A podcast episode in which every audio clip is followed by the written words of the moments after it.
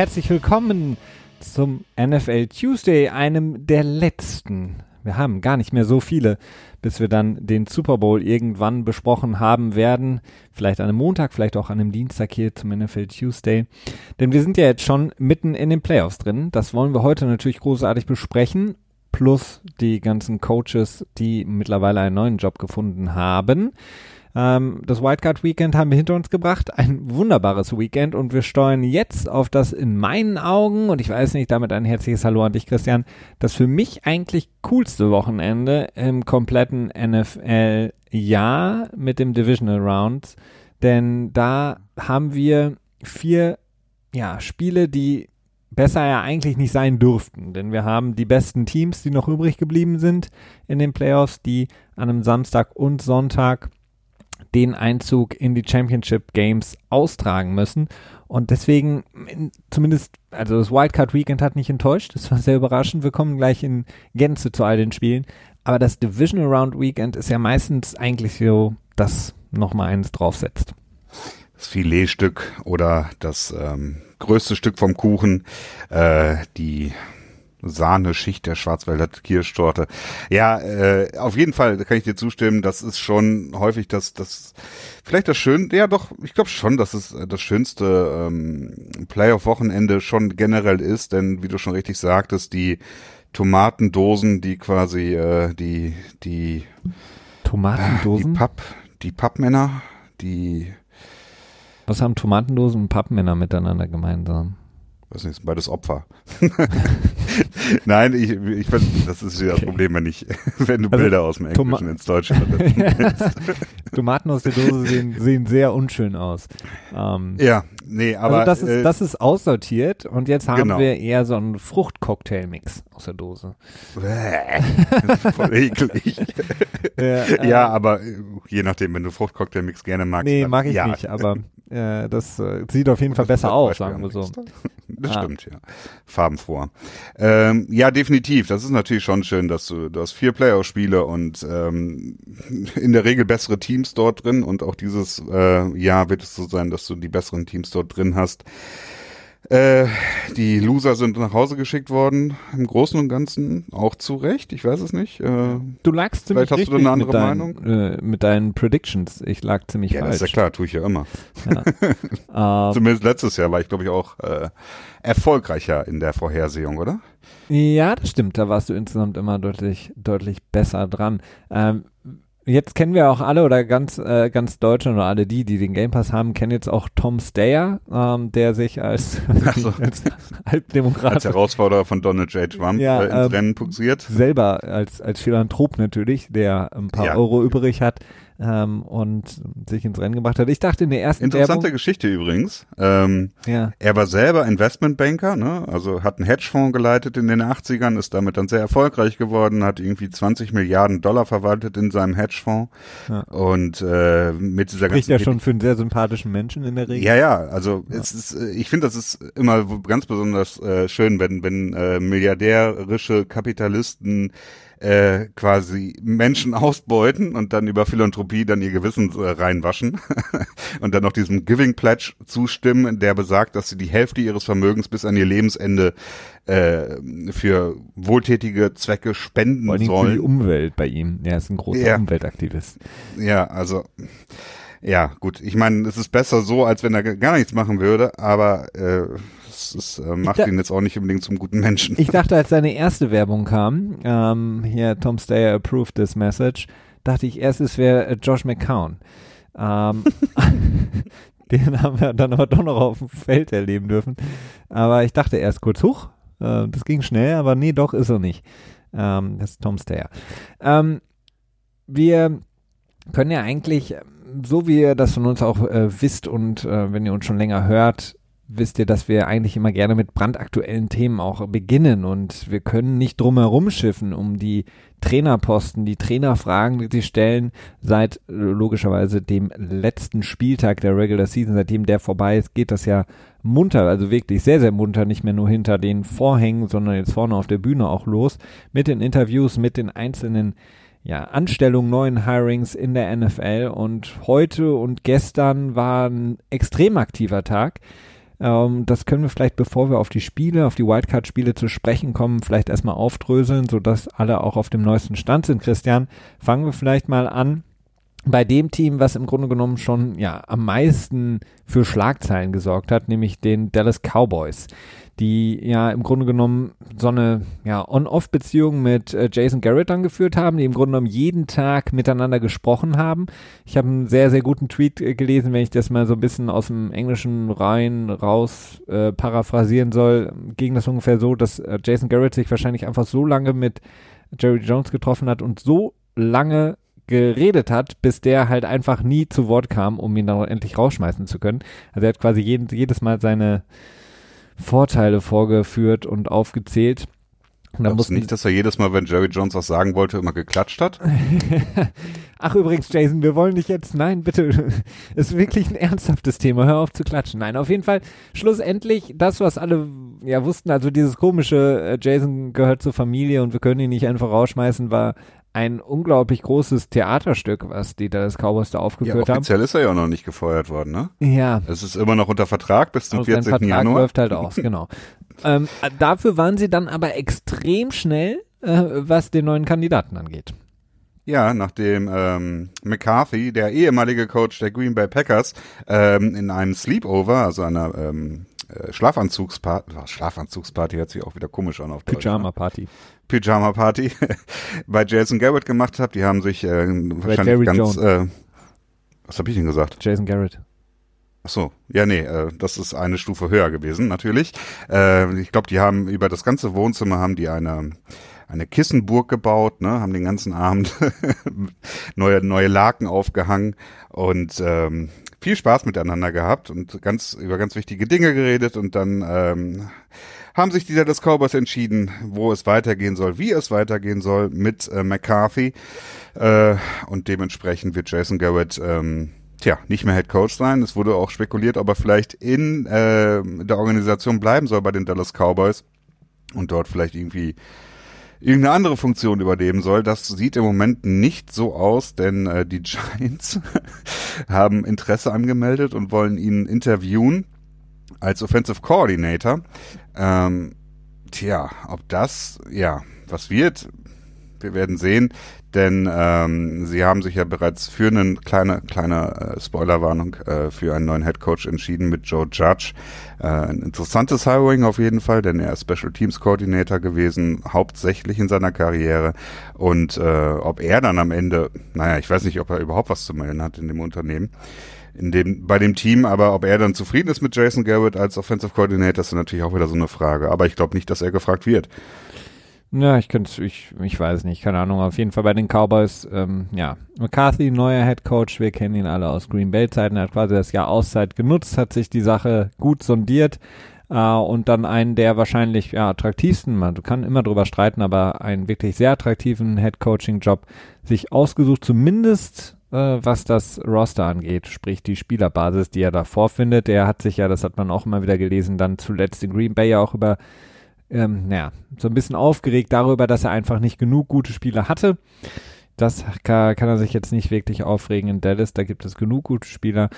Sie haben auch direkt den Linebacker, ähm, Linebacker Coach von den New Orleans Saints als neuen Defensive Coordinator geholt. Mike Nolan, auch eine sehr, sehr lange Karriere schon in der NFL. Was mit Marinelli ist, wissen wir noch nicht so genau. Dann gibt es ja auch noch Chris Richard, der da bleiben soll in irgendeiner Position bei den Cowboys. Und dann noch das neue Mastermind Kellen Moore. Ob der bleiben darf oder gehen muss, ist auch noch nicht so klar. Wir wissen ja, ähm, McCarthy gibt eigentlich nicht so gerne das Playcalling ab, aber vielleicht hat sich auch das geändert. Wird interessant sein. Also die Cowboys damit finally, finally irgendwie gesettelt. Ja, zumindest bis äh, die nächste Underwhelming Season kommt, ne? Genau. Du hast es angesprochen, der Rivale, die New York Giants, der ganz große Rivale schon über die letzten Jahre gewesen, haben ja auch ihren Coach gefeuert, Pat Shermer, der seinerseits jetzt natürlich wieder das, was er vorher gemacht hat, als Offensive Coordinator angefragt wird. Das war ja bei den Vikings, hatte da ein sehr, sehr gutes Jahr mit Case Keenum. Aber die Giants selber haben jetzt Joe Judge, du hast es angesprochen, unter Vertrag genommen. Er ist in einer dieser Belichicks Schüler. Er hat im Grunde genommen in dem Team sehr, sehr lange als Special Teams Coordinator gearbeitet hat, dann im letzten Jahr aufgrund des Weggangs so vieler ähm, Kandidaten, nämlich des Wide Receiver Coaches, der nach ähm, zu den Miami Dolphins gegangen ist, um da Offensive Coordinator zu werden, hat er auch die Position des Wide Receivers Coach übernommen, Joe Judge. Und er ist ein interessantes Hiring, weil er ähm, ja, sehr wenig Erfahrung hat, ähm, nur nicht mal irgendwie jetzt Coordinator-Erfahrung hat. Ist so ein bisschen vergleichbar mit Harbaugh damals bei den Ravens, ähm, kommt so ein bisschen aus dem gleichen Metier, sage ich mal. Und was bei ihm ganz interessant ist, er hat jetzt neben äh, seiner Coaching-Karriere auch noch glaube ich, nochmal einen Abschluss oder sogar einen Doktor gemacht oder ist dran, das zu machen, Joe Judge, in irgendeinem hm, wahrscheinlich so ein bisschen scheinheiligen Pädagogik-Kurs. Äh, äh, äh, vielleicht sehen die Giants da Hilfe, um die jungen Spieler so ein bisschen weiterführen zu können. Meinst du, er hat die Patentlösung, wie man die jungen Spieler davon abhalten kann, den ganzen Tag auf Instagram rumzuhängen und nur Snapchat zu benutzen? Ich weiß oder? es nicht. Also er, ich habe einen sehr, sehr interessanten Artikel mal vor einem Jahr oder so gelesen, als er darüber gesprochen hat, wie er quasi das Coaching, was er sehr demanding ist bei Bill Belichick, unter einen Hut bringt mit seinem Fernunikurs. Ähm, das hörte sich ganz, naja, ganz solide an. Also er ist auf jeden Fall anscheinend ein, wirklich kein auf den Kopf gefallener Coach. Also er scheint wirklich clever zu sein, scheint wohl schnell zu lernen, scheint irgendwie auch ein gutes Standing zu haben es ist natürlich schwierig, ne, wenn man jetzt erstmal wahrscheinlich viele Giants-Fans, die jetzt sich nicht viel mit den Patriots abgeben möchten, die müssen natürlich jetzt erstmal googeln, wer ist das überhaupt? Und bei all den Namen, die rumgeschwirrt sind, ist das, so wie du sagtest, ein sehr, sehr überraschendes ähm, Hiring auf jeden Fall von den Giants. Ja, die Frage, die sich mir so ein bisschen stellt, ist, äh, haben sie sich wirklich für ihn entschieden oder haben sie gedacht, so, uh, wir kriegen niemand anderen, wenn wir nicht Dave Gettleman auch loswerden und Dave Gettleman wollen wir nicht loswerden, also müssen wir jemanden nehmen, der auch bereit wäre, unter Dave Gettleman zu arbeiten. Ne? Das ist so ein bisschen die Frage, die sich mir stellt, denn äh, die Giants wurden stark mit Matt Rule in Verbindung gebracht und der hat sich, äh, ja, hat äh, Carolina nicht mehr verlassen ist direkt bei den Panthers geblieben, hatte eigentlich noch am nächsten Tag dann, war das, wäre es heute gewesen, glaube ich, ne? mhm. ne? Äh, einen Termin bei den Giants gehabt, hat den abgesagt und gesagt, so, nee, hier kriege ich bis zu 70 Millionen, hier bleibe ich. ähm, ist dafür die nächsten sieben Jahre abgesichert. Dementsprechend weiß ich nicht so genau, inwiefern das bei den Giants wirklich so eine, eine tja, eine äh, freiwillige Entscheidung war oder dann noch eine notgedrungene weil sich gesagt haben, okay, äh, bevor wir jetzt am Ende in die Röhre schauen und alle anderen Coaches quasi äh, weggeheiert werden vor unserer Nase, sprich äh, wie die Browns jetzt im Moment so ein bisschen aussehen, ähm, nehmen wir jetzt ganz schnell ihn und er war irgendwie cool so. Also ich bin mir da nicht so ganz sicher, wie das ist. Ähm, grundsätzlich Joe Judge, man hört sehr viel Gute, Gutes über ihn. Also ich habe viel Gutes von ihm gehört auch im, im Laufe der Saison schon, dass er quasi herangezogen werden solle als nächster Offensive Coordinator, wenn dann ähm, Josh McDaniels quasi nicht mehr bei den Patriots ist und auch den nächsten Head Coaching Job annimmt. Jetzt wurde er direkt wegge tja, weg äh, angestellt, wenn du so möchtest. Mhm. Ähm, wir werden sehen. Also die Giants haben ja auch einige Probleme, was, was ihren Kader angeht. Äh, jetzt aber mit einem jungen Quarterback, das ist natürlich auch eine ganz neue Situation, die halt überhaupt nicht zu prognostizieren ist, ob Joe Judge da erfolgreich sein kann oder nicht. Grundsätzlich ist es natürlich nicht verkehrt, wenn du da einen smarten Dude hast, der da die Aufgabe angeht. Ne? Ja, ich glaube auch. Also ich könnte mir sogar vorstellen, dass er der vielleicht sogar erfolgreichere von all denen ist, die jetzt unter Bill Belichick vorher dienen mussten, wie Patricia oder auch Brian Flores. Scheint Joe Judge auf, Judge auf mich ein, naja, kein, auf jeden Fall kein schlechter Pick zu sein in dem Moment. Also glaube ich. Patricia ist Rocket Scientist. ja, der, aber vielleicht kann er auch das, vielleicht auch deutlich besser, offensichtlich.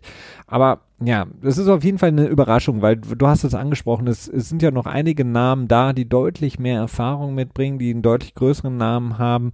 Du hast Josh McDaniels angesprochen selbst. Ähm, wir haben Jim Schwartz, der Defensive Coordinator der Eagles plus eben noch viele weitere, die da ja rumspuken so ein bisschen, was die Namen angeht von möglichen Head Coaches. Von daher war ich schon sehr überrascht, als dann die Meldung kam, dass Joe Judge neuer Head Coach ja. wird. Kam, ja, das war ich auch. Kam, wie gesagt, sehr, sehr schnell. Liegt wahrscheinlich großen Teil auch daran, dass eben Rule in Carolina äh, der neue Head Coach jetzt ist. Das können wir damit gleich verbinden. Und ähm, ja, in die die Cowboys ihren Mann gefunden haben mit McCarthy. Ähm, wir haben über Rivera, Rivera letzte Woche schon gesprochen, der in Washington jetzt einen neuen Job hat. vielleicht war es dann wirklich auch so ein bisschen so, oh Gott, oh Gott, wir kriegen keinen mehr, wir kriegen keinen mehr. Und man weiß ja auch nicht, bei denen, die jetzt noch interviewt werden, Stefanski wird zum Beispiel auch immer wieder genannt, der Offensive Coordinator der Vikings, verlassen die überhaupt ihr Team? Auch bei Josh McDaniels wissen wir es nicht. Äh, Jim Schwartz ist jetzt auch nicht zum ersten Mal wieder, seitdem er damals bei den Lions Head Coach war, im Gespräch als neuer Head Coach, aber er ist auch lieber geblieben und bleibt weiter Coordinator es ist ja auch ein netter Spot, den du dann hast. Du bestehst nicht so im Rampenlicht, du kannst vielleicht dein Gehalt nochmal ein bisschen nach oben verbessern, so wie Josh McDaniels ja. das offensichtlich gemacht hat. Es ist jetzt nicht unangenehm, ne? Du kannst mit deiner Familie da bleiben, wo du bist, bist in einer guten Organisation, wie jetzt zum Beispiel auch Jim Schwartz. Also, da weißt du halt. Ja, ich meine, der, der Trick ist, glaube ich, einfach, dass du dass die eine relative Sicherheit haben. Ne? Denn ähm, ich meine, als Offensive Coordinator hast du, glaube ich, eine ziemlich große Range an Geld, was du verdienen kannst. Das kann halt von 100.000 im Jahr, glaube ich, bis zu mehreren Millionen gehen. Und wenn du jetzt so ein unerfahrener Coordinator wie jetzt mal wegen Brian Flores äh, bist, oder nicht unerfahren, aber nicht so lang gedient, dann hast du noch nicht so ein hohes Gehalt. Und wenn dann die ersten Millionen quasi winken als Head Coach, bist du, glaube ich, deutlich geneigter, den ersten Job anzunehmen und zu sagen, okay, was ich in der Bank habe, habe ich in der Bank und danach kann ich dann vielleicht nochmal so ein bisschen nach Interesse und guten Fit gehen. Ähm, und so wird es natürlich wahrscheinlich auch bei Joe Judge gewesen sein. Ich glaube nicht, dass er bei den Patriots unbedingt viel Geld verdient hat, denn sie sind ja auch durchaus dafür bekannt, ihre Angestellten ähm, ja so ein bisschen durch den Fleischwolf zu ziehen, so in den ersten Jahren, von wegen viel arbeiten und ähm, nicht unbedingt so viel Geld, solange sie sich nicht irgendwie mhm. bewiesen haben. Ja. Ne? Und ähm, das ähm, ist eine Sache, die bei Josh McDaniels, glaube ich, mittlerweile eben nicht mehr zutrifft. Denn Geld hat er mittlerweile genug verdient, sei es in Denver oder jetzt auch bei den Patriots, wo er angeblich bis zu vier Millionen, glaube ich, im Jahr verdienen kann. Äh, das wurde so berichtet, ob das stimmt, ist dann die nächste Frage. Kann er ja bald und, das Haus von Brady kaufen, der hat nochmal um acht Millionen gesenkt. Stimmt, ja, ja, stimmt. Äh, der kann also dann mal anfragen, dann kann er auch direkt den kurzen Dienstweg nehmen. Ja. Falls Brady überhaupt noch da ist dann. Ja, ne? stimmt, Aber vielleicht wohnt er gar nicht mehr da, wir wissen es nicht. Die, die allernächste Frage. Und, wir kommen ähm, zu den Spielen. Aber ähm, wie, wie lustig wäre das denn bitte, wenn Jason Garrett jetzt Offensive Coordinator werden würde unter Joe Judge bei den New York Giants und dann zweimal gegen die Dallas Cowboys antreten müsste. Ja, es, es hat ja so viel, so viel Raum für, für äh, desaströse Ergebnisse, ne? Ja, aber auch für äh, unglaublichen Erfolg. Ja, ich frage mich, ich meine, kann er überhaupt Plays, Plays callen? Also ja, das hat er ja gemacht, auch bei den Cowboys schon. Er hat ja schon die ähm, ähm, Play-Calling-Duties mehrfach übernommen und wieder abgegeben. Also das kann er schon als ehemaliger Quarterback. Ja, aber kann das auch gut. ich ja, ich glaube, ja. also ganz ehrlich, äh, so wie natürlich. gut wie Kellen Moore hätte er das auch hinbekommen. Von daher, ja, definitiv. Und ich, es wäre natürlich eine unglaublich schöne Story. Stell mal vor, das erste Spiel der Giants gegen die Cowboys im nächsten Jahr und die Giants ziehen die Cowboys total ab. Und ähm, keine Ahnung, die Offense der, der Giants dominiert das Spiel und Jason Garrett steht einfach nur da und weiß ich nicht, klatscht, klatscht und freut sich und ja, ja ich glaube, ich glaube, dass dieser diese Ressentiments gegenüber Jason Garrett, die sind natürlich auch ähm, auch von meiner Seite es ist halt leicht. Übertrieben. Ja. Ne? Äh, das ist natürlich ein fähiger Coach, der nicht ohne Grund in der NFL ist. Äh, vielleicht äh, ist ein Princeton ohne Grund. Man, Christian, also nix. Was? Princeton? Ja, ich glaube schon. Ah, okay. Ist da nicht auch ähm, der Cousin von Will Smith bei Prince of Bel Air? Was? Das war doch auch Princeton, ne? Ja, ich glaube schon. Nee, das war eine Prep School, glaube ich, ne? Stimmt. Irgendwie so. Egal. Ähm, ja. Damit also, ja. Wir werden sehen, aber ich meine, das Problem ist, Dave Gettleman ist halt weiterhin der GM bei den Giants, ne? Und ja, das ist mindestens das noch ein Jahr. Problem dort. Kommen wir zu den Browns, die damit äh, noch auf der Suche sind. Und wenn ich jetzt nicht komplett daneben liege, ist das dann der letzte offene Spot noch als Head Coach, ne? Oder haben wir alle? Zumindest in der NFL. Ja.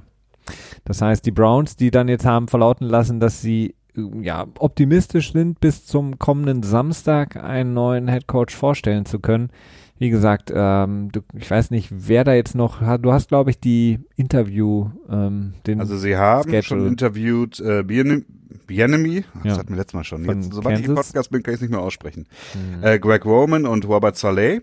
Hm. Das also eine ist Koordinator der Ravens, der andere die Koordinator der 49ers. 49ers, genau. äh, und jetzt am Mittwoch, äh, je nachdem, ob ihr das vielleicht schon heute ist, für uns ist es morgen, äh, interviewen sie Jim Schwartz von den Eagles, Defensive Coordinator. Am Donnerstag Kevin Stefanski, äh, Offensive Coordinator und Lookalike von äh, George Clooney. ja, vor 25 und, Jahren vielleicht, ja. Und? Und am Freitag äh, ist dann Josh McDaniels nochmal dran. Allerdings, ähm, also ja, ich kann ich mir kaum nicht. vorstellen, dass die bis Freitag also ich glaube nicht, dass Freitag Josh McDaniels dann noch wirklich zum Interview antritt. Also wenn, das ist so ein bisschen der größte Name vielleicht, Josh McDaniels, von Aber denen warum sollte er zu den Browns gehen? Ja, eben. Das ist so. Also ich glaube, keiner will da momentan so wirklich hin. Ja. Und äh, denn auch die anderen Coaches, die jetzt äh, größtenteils neue Jobs angetreten haben, bis auf die, die nie weg durften aus Carolina beispielsweise, aber die anderen haben sie ja auch bei den Browns schon mal vorgestellt und haben schon mal ein bisschen gesprochen und offensichtlich ist dieser Job nicht so attraktiv momentan. Wir haben große ja, Probleme da insgesamt. Also innerstrukturell, die Organisation insgesamt ist ein Problem. Also, es ist kein attraktiver ja, gut. Job. Es ist natürlich schon interessant, äh, John Dorsey, jetzt habe ich das nicht falsch in Erinnerung, der ist doch raus, ne? Ja, habe ich das doch richtig. Ähm, und Paul Di, Di Podesta, der Moneyball-Dude, ähm, soll jetzt das Schiff so ein bisschen steuern. Ähm, das ist auch so ungefähr die einzige Möglichkeit, die ich mir vorstellen kann, in der Josh McDaniels der Geschichte zustimmen würde, indem er sagen würde, okay, ich kümmere mich um den Kader, was das Sportliche angeht, also so Scouting-Entscheidung und äh, welche Schemata wir quasi gehen, in welche Richtung wir draften. Und du kümmerst dich um das Cap-Management und sagst, okay, den Spieler können wir uns leisten und den nicht. So, ne? Also, dass sie diese GM-Geschichte ähm, so ein bisschen aufsplitten Vielleicht so ein bisschen auch ähnlich wie bei den Patriots, denn dort hast du ja auch mit Nick Casario, ähm, ja, ein Nicht-GM, der GM ist, so, ne? So mhm. in diese Richtung und einen Head Coach, der im Prinzip letztes Wort hat. Äh, das ist so eine Sache, wo ich mir vorstellen könnte, okay, das wäre von der Machtverteilung noch etwas, wo ich mir das vorstellen könnte für Josh McDaniels. Ansonsten sieht das für mich nicht so aus, als wenn das so wirklich attraktiv wäre, wenn er jetzt noch so ein GM vorgesetzt bekommt. Also, Absolut. Kann ich mir schwer vorstellen. Soweit, also größtenteils unsere äh, kurzer Wrap-up, was die Head-Coaching-Sachen angeht. Also geht es momentan wirklich sehr, sehr, sehr zur Sache. Spannend auf jeden Fall, aber ganz besonders spannend momentan ja noch auch noch so ein paar Spiele, die wir haben. Ich habe es eingangs gesagt, wir haben noch ein paar NFL Tuesdays mit Spielen, über die wir sprechen können, bis dann der Super Bowl ist im Februar. Jetzt hatten wir das Wildcard Weekend, was eigentlich traditionell häufig so ein Up and Down Ding ist. Man weiß nie so wirklich, ob das jetzt ein spannendes Spiel ist oder nicht. Dieses Mal war es wirklich so extrem spannend in meinen Augen. Vier Spiele, die alle auf ihre Art und Weise extrem unterhaltsam waren und auch eng waren bis zum Schluss. Ich meine, wir hatten das Overtime, wir hatten zweimal Overtime, wir hatten alles dabei, was man braucht. Und ähm, fangen wir vielleicht einfach äh, chronologisch auch an, Christian, mit dem, was wir am Samstag, am ja schon etwas späteren Abend sehen durften, nämlich die Texans, die zu Hause gewinnen gegen die Buffalo Bills mit 22 zu 19, obwohl sie mit 16 zu 0 zurücklagen. Ja, ähm, da muss ich auch wirklich sagen, da war ich sehr überrascht, dass Houston so gestrauchelt ist, gerade in der ersten Hälfte überhaupt nichts in der Offensive hinbekommen hat, beziehungsweise dass Buffalo in der Lage war, so viel äh, offensiv hinzubringen. Ähm, wobei das am Ende vielleicht dann auch nur der erste Drive war, der wirklich äh, erfolgreich war von Buffalo, der gespickt war mit naja, Trick Plays würde ich jetzt nicht sagen, aber mit unkonventionellen Dingen. Ne? Also ja. das ist ein Pass zu Josh Allen ähm, und ähm, also, ich waren sich am Ende irgendwie 70 Yards, die nur auf Josh Allens Konto alleine gingen oder so. Ja, kann gut hin. Also er hatte, glaube ich, relativ früh so einen relativ langen Lauf auch. Er hatte ja genau. insgesamt genau. knapp 100 Yards Rushing, äh, Allen. Und ähm, das war am Anfang sehr, sehr viel. Also ihre ersten, das sagt man ja immer so, 10 bis 15 Plays sind meistens gescriptete komplett Plays. gescriptete Plays und die sehen dann halt natürlich häufig etwas besser aus. Und das war jetzt bei den Bills auch der Fall. Und sie haben im Grunde genommen alles da rausgeholt, was man rausholen kann, indem sie die ersten beiden Quarter komplett dominiert haben und im Grunde genommen gleichzeitig aber auch da das Spiel aus der Hand gegeben haben, weil sie einfach nicht genug gescored haben. Ja, gut, aber ich meine, das ist das ist ja das Markenzeichen von Buffalo, dass sie äh, offensiv nicht genug leisten können, ne? Ja, ich meine, teilweise halt auch insgesamt neben der, man muss sagen, anfangs oder zu Beginn, ganz zu Beginn okayen Leistung von Josh Allen wurde es dann im Nachhinein wirklich oder später im Spiel wirklich gruselig, was er gemacht hat. Also sein seinen Lauf da über, weiß nicht, 24 Jahre, wo er dann auf einmal aus unerklärlichen Gründen den Ball nach hinten tost. äh, das ja, sind so Sachen. Es war eine, äh, eine, eine mittelmäßige Drucksituation, wo, wo noch einiges ging. Und da ja. kann man Lateral probieren. Also das war, das war wirklich, da haben sie noch geführt und da war alles in, eigentlich in Ordnung und der hat locker das First Down und dann wirft er den Ball nach hinten, ich weiß nicht warum und es gab so ein paar Situationen, in denen er wirklich Hat sich Travis Kelsey zum Vorbild genommen. War das nicht er, der irgendwie Mitte der Saison noch so ein Lateral gemacht hatte? Ja, stimmt. Ja. ja. Aber das ging etwas besser aus und vor allen Dingen auch zum eigenen äh, Mitspieler und nicht einfach so irgendwo in die Prärie. Also man muss wirklich sagen, das war, er wirkte sehr nervös, fand ich, äh, Josh Allen insgesamt. Und ähm, das war auf jeden Fall ein Zeichen dafür, da war er nicht mehr seiner Sinne, weil warum so eine, ja, so ein Risiko eingehen in so einem Spiel, in dem du eigentlich keine zweite Chance bekommst. Und da hat er nicht das umgesetzt, was die Defense ihm so ein bisschen, ja, präsentiert hat, weil die Defense der Bills hat wie die gesamte Saison über sehr, sehr gut gespielt. Andrew Hopkins war im Grunde genommen kaum Faktor. Wir hatten es vor der, ja, in unserer letzten Folge gesagt, when, when, wenn Will Fuller nicht dabei ist, dann wird es schwierig für Houston und das schien auch so zu sein und es war ärgerlich. Ich hatte ja auf die Bills getippt. Ich habe es ihnen sehr mhm. äh, gegönnt. Ähm, und als es 16 zu 0 stand, dachte ich, okay, mit der Defense, boah, ja, das ist jetzt absolut möglich, dass sie das Spiel gewinnen. Das ist sehr wahrscheinlich. Und dann ja, sind sie eingebrochen. Ja, vor allem, weil Houston offensiv halt nichts hinbekommen hat in der ersten Hälfte. Ne?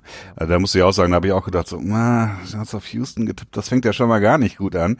Ähm, aber in der zweiten Hälfte haben sie es so ein bisschen rausbekommen. Ähm, der Sean Watson ist dann wirklich, ja, durchgestartet ist vielleicht ein bisschen zu viel, aber er hat seinen Teil beigetragen, der Sean Watson. Ich meine, das ist natürlich das, das Signature Play, das sollen wir, müssen wir wahrscheinlich auch erwähnen, ne? Wo ja. er, ähm, wobei ich das auch ein bisschen übertrieben Doppelt finde in der Großartigkeit, weißt du? Naja, es war schon extrem großartig, also. Äh, vielleicht sehe ich das falsch. Also, ich denke mir halt, okay, wenn nur einer der beiden Leute, die ihn gesackt haben, ich weiß gar nicht mehr, wer das war, dann ist er gesackt wahrscheinlich. Aber ja. er wird wie ein Ping-Pong-Ball quasi ne, nach vorne geschmissen und dann das Momentum, dass sie nach vorne geschmissen wird, wird von dem anderen, der ihn dann äh, tackelt, in die andere Richtung wieder zurück, sodass er wieder in der Balance ist. Ne? Ja gut, aber das hat ja jetzt nicht unbedingt so viel mit seiner individuellen Klasse zu tun. Doch, das ist, das ist, glaube ich, so ein Core-Training, was du machst, was ähm, ja immer bei Alvin Kamara auch gesagt wird. Ja. Dieses einfach, dass du dann stehen bleibst. Ich meine, keine Ahnung, du hast, du hast andere Quarterbacks, die lassen sich fallen. Also so ein Peyton Manning, der wäre hingefallen, bevor der ja, erste gut. Sack, also Tom bevor Brady der erste auch, ne? Typ, ne? ja genau, ihn berührt. Ähm, lassen die sich fallen. Dann gibt es natürlich auch einen Quarterback, der sich dann halt einfach, ja, sozusagen aufgibt in dem Moment. Plus, es gibt einfach auch Leute, die meisten Leute, wahrscheinlich 99,9 Prozent, würden das nicht aushalten, quasi von der einen zur anderen Seite ähm, geschleudert zu werden, beziehungsweise gesandwiched zu werden. Und dass er mhm. da auf den Beinen bleibt und auch noch direkt im Grunde genommen weiß, was er machen muss und aus der Pocket rausläuft und den Pass wirft. Also das war schon phänomenal. Also klar, die Medien ja. leben davon, das hoch zu hoch zu bauschen, aber insgesamt keine Ahnung, in tausend Fällen klappt das halt nur einmal und deswegen ist das halt so besonders, finde ich für mich. Ja, also ich ich ähm, ich finde halt das funktioniert halt eben nur, weil zwei Spieler ihn in eine gewisse Richtung die Kraft drücken. Ne? Also wenn ich das, ja, aber er hatte betrachte. Er hatte ja Natürlich, auch schon gegen die Raiders so eine ähnliche Situation, als ihm jemand ins Auge ge, ähm, packt. Und, ja. Ja, ähm, ja, ja, ja, natürlich. Also, äh, also dein Gleichgewicht, nicht, Muskeltraining, whatever, äh, das, das trifft da halt voll zu. Ne? Aber das funktioniert, worauf ich hinaus will, das funktioniert halt nur, weil Kräfte in eine gewisse Richtung einwirken, die sich gegenseitig aufheben. Ich weiß es ja? nicht. Vielleicht wäre auch, wenn nur einer ihn versucht hätte zu sacken, auf dem Bein geblieben. Wer weiß. Das also, glaube ich nicht. Das äh, gerade, ja, ist auch egal. Äh, es war auf jeden Fall ein besonderes Play. Das will ich äh, ihm auf jeden Fall nicht absprechen. Ich weiß halt nur nicht, ob es so hypewürdig ist, wie es dann am Ende war, denn am Ende. Hyper, hyper. Hyper, hyper. Wenn zwei Kräfte in die äh, in entgegengesetzte Richtung wirken und gleich groß sind, dann äh, landen sie am Ende bei null. Und so ein bisschen war das bei Watson auch. Aber vielleicht äh, betrachte ich das dann auch zu physikalisch. Auf jeden Fall hat er das Spiel für die Texans gewonnen, kann man in dem Moment definitiv sagen. Also selten ist es ja so, dass man wirklich sagen kann, okay, eine Person gewinnt wirklich das Spiel für ein Team. Ähm, und das ja auch trotz ähm, Bill O'Brien, muss man an dieser Stelle wieder mal sagen, der und es wird für mich einfach von Spiel zu Spiel immer wieder erneut deutlich, dass es einfach keine gute Idee ist, wenn ein Head Coach der Playcaller ist, in der Offense oder Defense, ist beides schwierig. Äh, in dem Moment ähm, ist das wieder genau das Problem, plus auch noch GM ist und ja, einen Kader zusammengestellt hat, der eigentlich, muss man ja auch ganz ehrlich sagen, abgesehen von ein, zwei Stellen, eigentlich auch nicht jetzt Divisional Round würdig ist. Muss man, also in meinen Augen muss ich das sagen. Also über die gesamte Saison hingesehen, plus dieses Wildcard-Spiel, ist Houston von den verbliebenen Teams vielleicht das schlechteste insgesamt. Oder insgesamt, ja, ja. doch, würde ich sogar sagen, das schlechteste. Ja, ich finde Tennessee schwer einzuschätzen, ähm, aber grundsätzlich gebe ich dir schon recht, dass das ein sehr durchwachsener Kader ist aus einer ziemlich schwachen Division heraus äh, und am Ende, naja, in einem Spiel, das sie nicht klar gewonnen haben, quasi weitergekommen. Ne? Ja. Ich meine, wenn das Spiel jetzt vielleicht in Buffalo gewesen wäre, dann würde mich, würde ich sagen, dass 80 Prozent der Spiele an Buffalo gehen und 20 Prozent an die Texans. JJ Watt kam zurück, hm. ähm, wurde verkauft. Da muss ich noch ein kleines. Mea Culpa ausrichten. Da hatte ich das falsch in Erinnerung gehabt und ich habe es euch letzte Woche falsch gesagt. Entschuldigung dafür. Genau, er war zurück, er wurde direkt verkabelt von ESPN, was großartig war. So konnten wir ungefähr 20.000 Mal äh, hören, wie er gesagt hat, okay, let's go und äh, be the best you can or whatever, come on, let's go. Also ähm, ein bisschen auch das fand ich ein bisschen zu aufgebauscht, diese Story um JJ Watt, der mit Sicherheit ein guter Spieler ist, aber dieses ganze Pompei darum fand ich jetzt irgendwie Stufe drüber.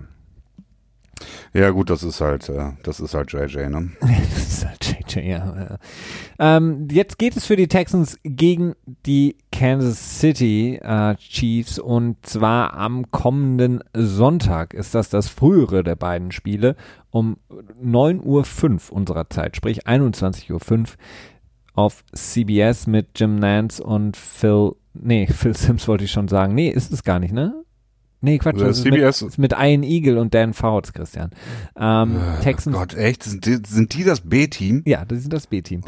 Die, ähm, das Spiel Texans gegen Kansas City.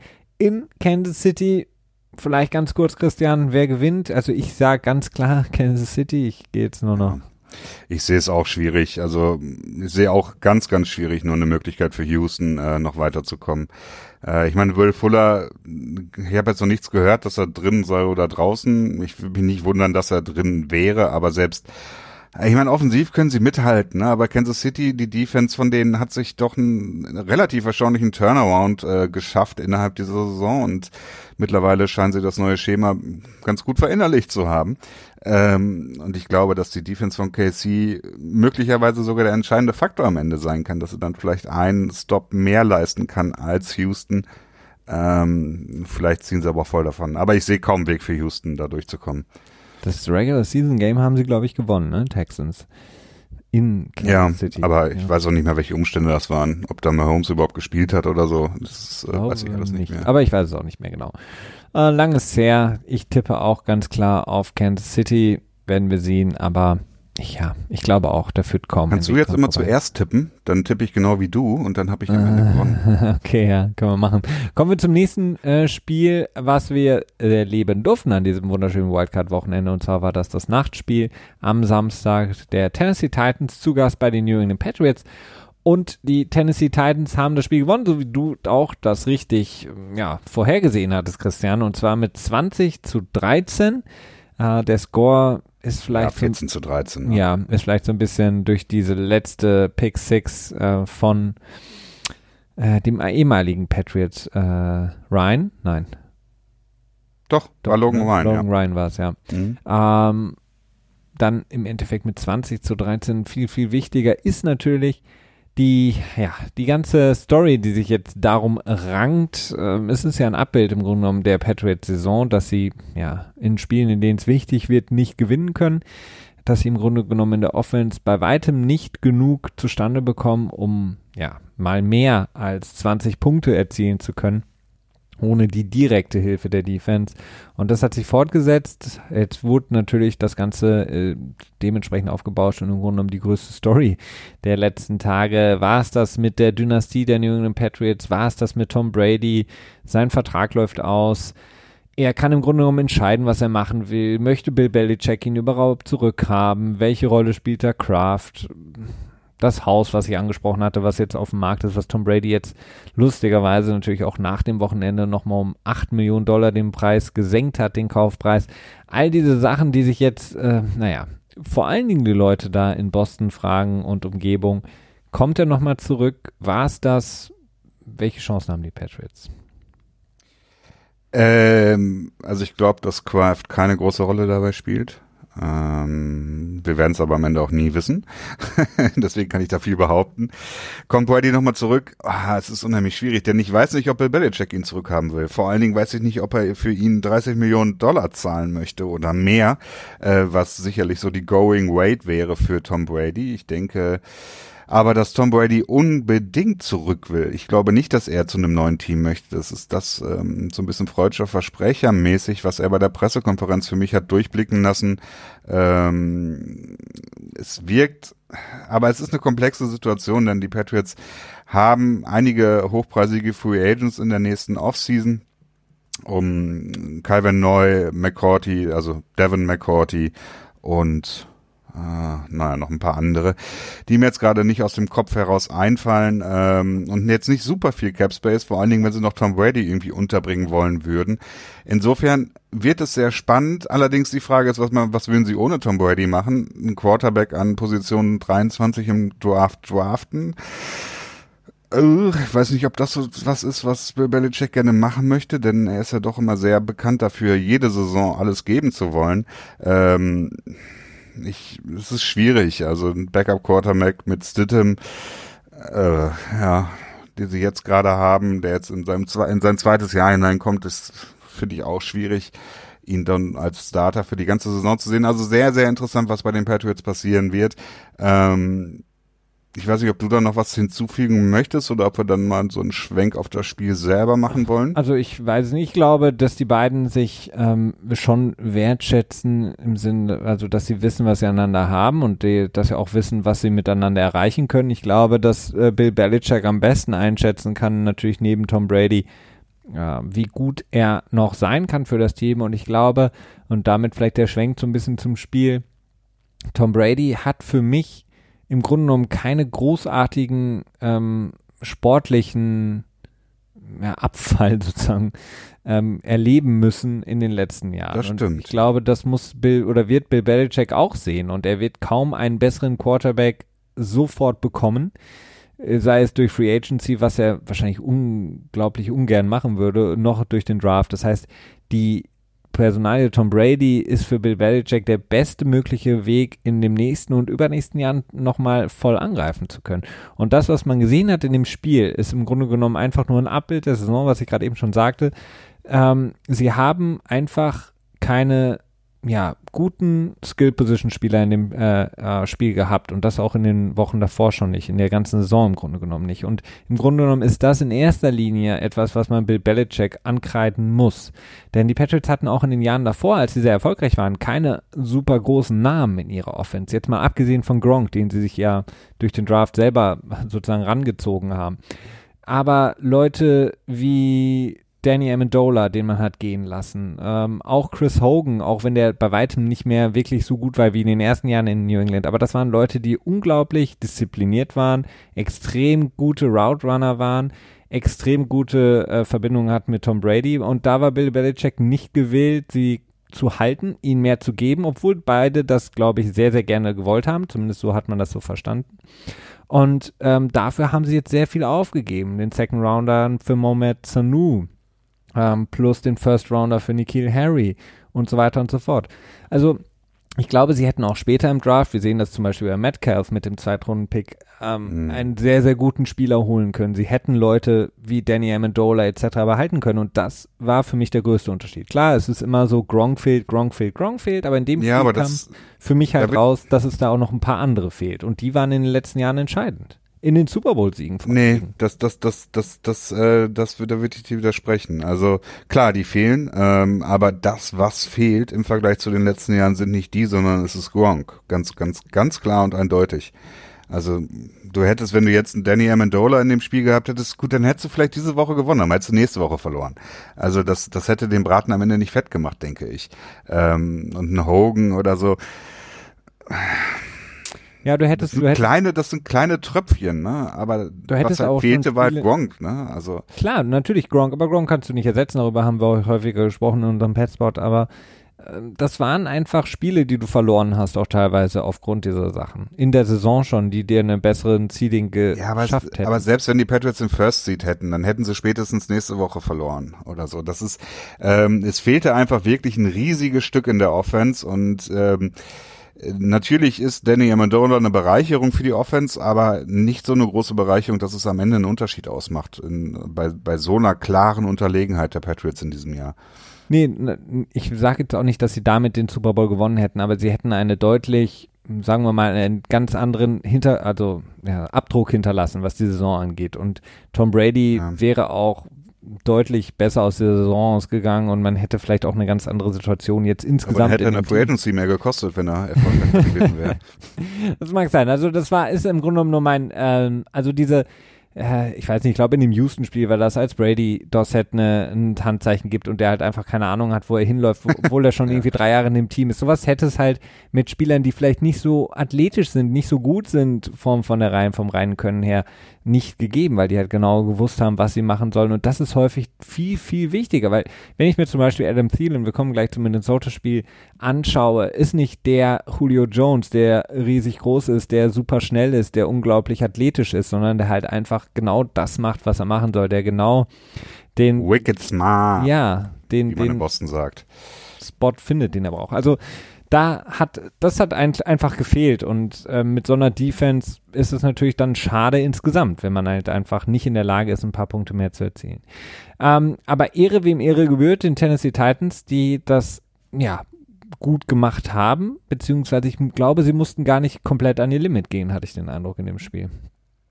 Weil zumindest in der, Mm. in der Offense wussten sie, okay, ähm, Time of Possession ist jetzt nicht so wichtig insgesamt, sondern Time of Possession ist extrem wichtig, wenn es darum geht, Zeit von der Uhr zu nehmen. Weil das wird ja immer so gesagt, Time of okay, Possession ist so ungefähr das Wichtigste, was du haben kannst. Zeig mir ein Team, das äh, 40 Minuten den Ball besitzt und verliert. Genauso wie Teams, also du musst, Ja, also, wenn du 200 Yard rush, dann gewinnst du jedes Spiel. ja, aber du, du Time of Possession insgesamt ja, ich weiß. ähm, Das, ist so. ich habe nur ein bisschen so- die Korrelation ja. über die, die fälschlichen Korrelationen, äh, die gezogen werden, lustig gemacht. Und das Wichtige ist halt, in den Bereichen, in denen du wirklich die Time of Possession brauchst, haben sie es einfach geschafft und darauf haben sie sich fokussiert. Und das wussten sie, dass sie das hinbekommen mit Derrick Henry, der ein sagenhaftes Spiel hatte. Ähm, Tannehill damit im Grunde genommen nicht existent war oder auch nicht musste. Mit seinen, glaube ich, am Ende unter 80 Yards, die er geworfen hat, nur. Ähm, Das heißt, das haben die Patriots gut Verteidigt. verteidigt. auch noch zweimal fummeln. Ja. Und aber halt auch die Stärke in der Ja. Red Zone, das war auch der krasse Gegensatz zu den Patriots, die es eben in der Red Zone nicht schaffen. Ähm, die Titans da deutlich besser agieren. Und Durchaus eine Stärke der Titans das ganze Jahr über gewesen, die Red Zone Conversion Rate. Ich glaube, die waren irgendwie bei 75 Prozent und die Patriots nur bei 50. Ne? hm, Äh, das war jetzt auch, wird natürlich auch häufig als das, als der Moment angegeben, wo die Patriots das Spiel verloren haben, als sie in der Red Zone waren. Ich glaube, war es First and Goal von der Eins oder zwei oder so und dann am Ende noch Yards verloren haben und einen Field Goal geschossen haben, anstatt äh, den vierten dann nochmal auszuprobieren, auszuspielen, als es äh, Vierter und zwei oder so waren hm. ähm, zur Goal-Line hin. Ähm, also die Tennessee Titans hatten das Spiel nicht im Griff. Ne? Also das, das würde mir zu weit gehen, denn die Patriots hatten am Ende durchaus noch sehr einfach die Möglichkeit gehabt, das Spiel zu gewinnen, wenn sie nur in der Offensive ein bisschen was hinbekommen hätten. Ne? Ja, absolut, klar. Also Es fühlte sich so ein bisschen ja so und an. wenn Bill Belichick nicht so häufig gepantet hätte, äh, wäre es vielleicht auch nochmal anders ausgegangen. Aber gut, ähm, das ist dann vielleicht wieder so, das ist so mein typisches Ding, mein Problem mit Head Coaches, die zu konservativ sind. Ähm, kann aber Bill Belichick natürlich auch nicht wissen, dass äh, Jake Bailey, der ein überragendes Jahr hatte, dann in diesem Spiel ähm, total daneben liegt. Ähm, Stimmt, der hatte ja. große Probleme im Gegensatz zu seinem Gegenüber äh, von den Titans, der es sehr, sehr gut gemacht hat und die Patriots da wirklich vor der Probleme gestellt Nächste Hacker quasi in der ähm, Johnny Hacker. Ja, wobei der ist schon eine Stufe drüber, finde ich. Auf jeden Fall ähm, haben die Titans halt auch im Gegensatz zum Beispiel zu dem Regular Season Game in der letzten Saison, finde ich, einige Sachen gut gemacht, weil sie wussten, sie müssen Brady gar nicht so krass unter Druck setzen. Sie können im Grunde genommen sich mehr auf die Coverage verlassen und einfach ähm, beispielsweise Edelman rausnehmen aus dem Spiel und dann reicht es auch, wenn sie mit ihrer Standard Front im Grunde genommen rushen. Sie wussten, dass die Interior Line von den Patriots nicht so stark ist dieses Jahr, sodass sie gar nicht so viel blitzen mussten, mussten gar nicht so viel speziell machen, sondern sie hatten das Spiel vor sich, sie konnten die Patriots kontrollieren und sobald es dann so ein bisschen in die Red Zone ging, wussten sie, okay, jetzt machen wir den Laden dicht für das Laufspiel und halten die Patriots bei, bei einem Field Goal oder sogar noch schlimmer. Also ähm, da wussten sie einfach genau, was sie machen mussten und das war halt, muss man sagen, gutes, guter Gameplan und gutes Coaching und die Patriots hatten halt da erstmal keinen Zugriff drauf und dann am Ende, du hast es richtig erwähnt, hatte man trotzdem noch das Gefühl, okay, jetzt kommt irgendwie so dieses klassische Patriots-Ding, obwohl man es die ganze Saison über nicht gesehen hat. Äh, dieser eine Drive, mit dem sie dann doch noch gewinnen. Äh, aber der verpufft dann eigentlich relativ schnell. Ähm, es hat mich so ein bisschen so, weißt du, an so ein, äh, woran mich das erinnert hat, an so einen so James Bond-Film wo äh, James Bond quasi total unterlegen ist am Ende und ähm, hat nichts mehr und der böse Bösewicht steht vor ihm, ähm, hält ihm die Pistole ins Gesicht, aber labert Lofeld dann. oder welcher? Keine Ahnung, irgendeiner, aber, aber labert dann irgendwie zehn Minuten, warum er jetzt die Weltherrschaft braucht und James Bond töten muss, bis James Bond dann irgendwie aus seinem Schnürsenkel irgendeine tödliche Waffe gebaut hat. Aber ja, das MacGyver. Ja, das Gefühl hatte man so ein bisschen so, ja, die Patriots kommen noch zurück. Aber in ja. dem Moment war es dann so, dass der Bösewicht im Grunde genommen die Pistole zieht und direkt abdrückt und James Bond ist tot und alle denken sich so, äh, warte mal, war das das jetzt? Ist jetzt vorbei? Gibt es jetzt kein Comeback mehr? Äh, und so war das also, irgendwie. Wenn der, wenn der Kinofilm nach 20 Minuten vorbei ist. Ja, aber du hattest irgendwie so das Gefühl, okay, die, ja, eigentlich machen die Patriots das noch. Und dann war es irgendwie so, ah ja, three and out, gepuntet, okay, dann war's das wohl. Ja, das Gefühl hatte ich nicht mehr. Also das ist, das ist ein Gefühl, das hatte ich mehrmals in diesem Jahr gehabt und irgendwann habe ich es abgelehnt, äh, abgelegt und äh, das war auch schlussendlich der Grund. Also ich habe die Patriots in diesem Jahr einfach abgeschrieben. Äh, aber ja, du hast recht. Also früher ist es häufig so passiert, ne, dass dann mhm. halt äh, der Killshot äh, ausgeblieben ist. Ähm, bestes Beispiel ist Atlanta, die dann in der zweiten Hälfte des Super Bowls so den, den Fuß so ein bisschen vom Gas genommen haben. Ja, oder sie Jacksonville dachten, sie davor, ne, mit dem. Stimmt, ja. Ne, also die hätten quasi ein groß genuges groß genuges, ein Polster, das groß genug ist, aufgebaut und jetzt so ein bisschen auf Sicherheit gehen und die Patriots sagen sich, ja, danke schön, dass ihr äh, einen auf Nummer sicher macht. Äh, wir nehmen euch dann mal den Sieg aus den Händen, okay? Danke, bis nächstes Jahr, so ungefähr. Und das, äh, ja, aber dazu sind die Patriots in diesem Jahr einfach nicht in der Lage gewesen, denn in der Offensive fehlt es an, ja, an Verständigung und auch an Qualität, würde ich sagen. Hm. Ähm, Edelman nach wie vor wieder einen wichtigen Drop gehabt, den er immer mal wieder hat. Das finde ich auch nicht. Viele Drops auch in dem Spiel, deswegen kann man Brady gar nicht so viel anlassen, finde ich. Nee, also ich würde doch nicht sagen, dass Brady unbedingt ein schlechtes Spiel hatte, ne? Mhm. aber es war jetzt auch kein gutes. Also, ja. Ähm, aber ja. Und die Titans, ähm, Respekt, auf jeden Fall. Ich äh, finde, es ist auch ein extrem spannendes Matchup, das sie jetzt haben mit, mit ähm, Baltimore. Mit Baltimore, denn äh, sie sind relativ ähnlich, ne? Was, ja. also, oder nicht? Ja, sie haben halt. Also vielleicht ja. schwierig zu vergleichen, aber sie sind beide laufintensiv, ne? Ja, beide extrem laufintensiv, deswegen. Spielt auch nur zwei Stunden. genau.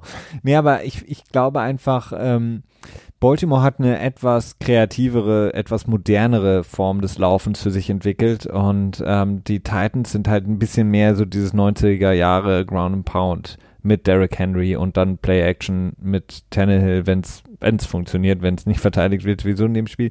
Aber das könnte natürlich ein, oder wird definitiv ein Spiel sein, was äh, genau so versucht wird von Tennessee. Also das Spiel möglichst in den Bereichen, in denen es wichtig ist, in die zu verkürzen und ähm, ja, möglichst mit Derrick Henry die Drives am Laufen zu halten. Und das ist natürlich sehr, sehr gut möglich, ähm, weil er einfach ein überragender ja, Running Back ist in diesem Jahr. Einfach schnell, unglaublich schwer zu tackeln. Ich glaube, kaum einer hat da Bock, ihn wirklich zu tackeln. Ähm, und Spielst du auf Earl Thomas an? nee, aber ich, ich meine, man hat es in dem Spiel auch gesehen, wenn dann eben jemand wie Deron Harmon, der ein guter ja, Safety ist, aber der halt einfach nicht viel da entgegenzusetzen hat. Ne? Und man hat schon das Gefühl, dass die ähm, einfach eine menschliche sozusagen Entscheidung treffen, indem sie sagen, okay, wie gehe ich da jetzt rein, weil der Typ überrennt mich halt einfach. Und das ist halt, es ist nicht leicht. Und wenn, sobald der Henry das zweite Level erreicht, ähm, kann halt ganz schnell dieser Riesenrun raus resultieren, weil er halt einfach sich nicht tackeln lässt. Und das, das finde ich, äh, wird extrem spannend, also dieses Spiel. Ähm, die Frage ist halt nur, hat Tennessee wirklich eine Chance? Weil Baltimore ist für mich halt der absolute Top-Favorit in den Playoffs generell nicht nur in der AFC das beste Team mit dem besten ja, äh, Quarterback, zumindest ähm, in, dem, in dem besten Team der beste Quarterback. Ein Quarterback, der der MVP-Frontrunner ist, äh, Rekorde gebrochen hat, die meisten Touchdowns geworfen hat, plus eine Defense, die über die Jahr, ach, über die Saison hinweg immer besser geworden ist. Also ja. Ja. Es wird spannend sein, aber. Natürlich auch die Frage, was mit Mark Ingram ist, ne? Ja. Ähm, bei weitem nicht sicher ist, was er spielt, aber bei weitem auch nicht sicher ist, was er nicht spielt. Also das ist, äh, wird sich noch entscheiden müssen. Ähm, ich habe so ein bisschen das Gefühl, dass die Titans das letzte verbleibende Team sind mit der, nein, dass das Team, das verbleibende Team sind mit der besten Chance, Baltimore zu schlagen. Findest du? Ja, irgendwie schon. Hm, das ist ja wirklich interessant. Und du weißt ja, wie meine, meine Vorhersagen sind, ne? Ah, das wäre ein riesengroßer Upset, wenn Aber wenn ich mir den ESPN Matchup Predictor angucke, der sagt 18,2 Win-Chance für Tennessee und 81 für Baltimore. Ja, Baltimore ist einfach, hat einfach nichts, ja, in den letzten, weiß nicht, anderthalb, zwei Monaten zu wünschen übrig Ja. ne? Also, sind halt, Also das ist, Baltimore ist das Team, de- dem der Super Bowl-Sieg aus der Hand gerissen werden muss, äh, Stand Ja. jetzt. was hältst du denn, um das jetzt nochmal abzuschließen, Titans, Patriots zu der Aktion von Mike Rabel, ähm, bis zur Five-Minute-Marke mit einem extra, ähm, ich glaube, die da auf Game und Fall Start, die Uhr runterzuspielen und dann nochmal über anderthalb Millio äh, Millionen Minuten von der Uhr zu nehmen, ganz zum Ärger von Bill Belichick, obwohl der Gleiches gemacht hatte in einem Spiel gegen die Jets in der Regular Season. Ja, Bill Belichick, äh, es ist nicht ganz klar, worüber Bill Belichick sich da an der Seitenlinie aufgeregt hat. Er hat sich nicht auf jeden Fall nicht darüber aufgeregt, dass sie es tun, sondern es war irgendwas anderes. Ich vermute mal, dass das Officiating gesagt hat, dass sie das irgendwie eindämmen werden oder so, nachdem er das gemacht hat. Geil. er, Äh, er hat und- quasi so dieses Loophole aufgezeigt und hat Genau, gesagt, schließ das mal bitte, dann schließen die es nicht schnell genug und es wird gegen ihn verwendet. Ja Genau, aber es wurde ja mehrfach in der Saison verwendet. Also ich glaube, das wurde an vier, fünf verschiedenen Stellen wurde das eingesetzt, nachdem das bei Belichick quasi öffentlich gemacht hat. Ähm, ich meine, das, ich bin voll dafür, solche Loopholes auszunutzen, wenn sie existieren. Ne? Also für mich gibt's da nicht irgendwie sowas von wegen äh, ehrenhaftes Verhalten oder so, sondern wenn es keine, wenn es unehrenhaft ist, dann sollen sie es unter Strafe stellen. Du kannst jetzt nicht irgendwie so ein irgendwie so so ein Code oder so einführen. Also weiß ich nicht, finde ich finde ich Quatsch und ähm, ich glaube auch nicht, dass Bill Belichick sich tatsächlich darüber aufgeregt hat, dass sie das tun, denn immerhin war er der erste, der es gemacht hat, so ne? Also kann ich mir schwer vorstellen, dass er sich deutlich damals- aufgeregt hat. für seine Verhältnisse deutlich mehr gefreut, als Mike Rabel es getan hat, der sehr, sehr sportlich keine Miene verzogen hat, obwohl er natürlich ja. innerlich wahrscheinlich äh, gelacht haben muss ohne Ende. Ähm, von daher war das alles, alles in Ordnung und ein bisschen zu sehr aufgeblasen und ähm, naja. Jetzt hat Bill Ja. Belichick auf jeden Fall etwas mehr Zeit, um mit Nick Saban noch mehr schreckliche Dokumentationen zu machen, ähm, weil er früher rausgeflogen ist, hat mehr Zeit, sich auf sein Boot zu verkriechen. Und Mike Rabel wird, wie gesagt, dann in der kommenden Woche Meinst du nicht, dass er noch irgendwie so eine so eine? Off-Stimme macht für irgendeine D-Day äh, Ah, oder sowas? Ja, irgend, so ein, irgend so ein Kram. Vielleicht macht er irgendwie so, ein, so eine Pr- Präambel zum äh, 1917-Film, wenn sie einen Oscar gewinnen oder so. Das könnte sein. Das Spiel der Titans bei den Ravens ist dann das ähm, ganz späte Spiel am Sonntag, wenn ich mich richtig erinnere, oder? Ähm, Nee, An Sa- Samstag. Samstagnacht, also Sonntagmorgen unserer Zeit, 2.15 Uhr geht das los. Ähm, Das ist dann mit Jim Nance und äh, Tony Romo. Kommen wir rüber zur NFC, Christian. Die Minnesota Vikings, und das ist vielleicht die größte Überraschung überhaupt des Wildcard Weekends, gewinnen bei den New Orleans Saints, die ich als das Team, das es zu schlagen gilt in der NFC irgendwie vor dem äh, den Playoffs gesehen hatte und ja, als der vielleicht klarste Underdog äh, in dieser Wildcard-Runde können sie sich durchsetzen, ähm, ebenfalls in Overtime, als sie es nicht mehr zulassen, dass die Saints nochmal an den Ball kommen und ziehen jetzt in, ähm, in, die nächste Runde ein, in die Division Round, um dann gegen die 49ers anzutreten in San Francisco am kommenden Sonntag. Ja, nee, Samstag, Kirk, Entschuldigung, 10.35 Uhr, das frühe Spiel. Kirk, Kirk war am Start, Captain ja. Kirk. Äh, hat das Ruder an sich gerissen und nein.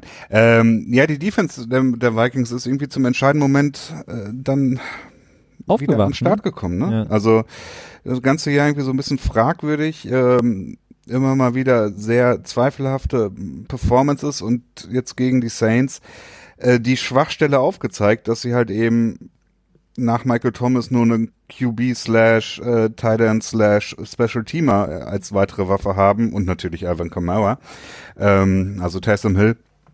Das äh, ist halt irgendwie auch das Problem bei den Saints, dass halt einfach die 1B Position dünn ist, dünn besetzt ist. Ja, absolut. Aber ähm, Mike Zimmer ist auch sozusagen all in gegangen, muss man natürlich sagen. Hinderk, äh, indem er versucht hat, eben Michael Thomas aus dem Spiel zu nehmen und es ist ihm geglückt. Und das liegt natürlich daran, was du eben sagtest, dass Drew Brees keine wirklich richtig gute Lösung dann parat hatte. Ähm, die besten Plays hatten sie im Grunde genommen nur, wenn entweder Taysom Hill den Ball bekommen hat oder selber geworfen hat. Ähm, ich fand es sehr, sehr schön irgendwie, wie Mike Zimmer das auch gemacht hat. Also er hat Michael Thomas wirklich von Anfang an aus dem Spiel genommen. Es gab wirklich nur wenige Snaps, in denen er One-on-One -on -one wirklich auch nur ähm, verteidigt wurde. In denen hat er dann auch meistens den Ball bekommen, weil Drew Brees das eben gesehen hat.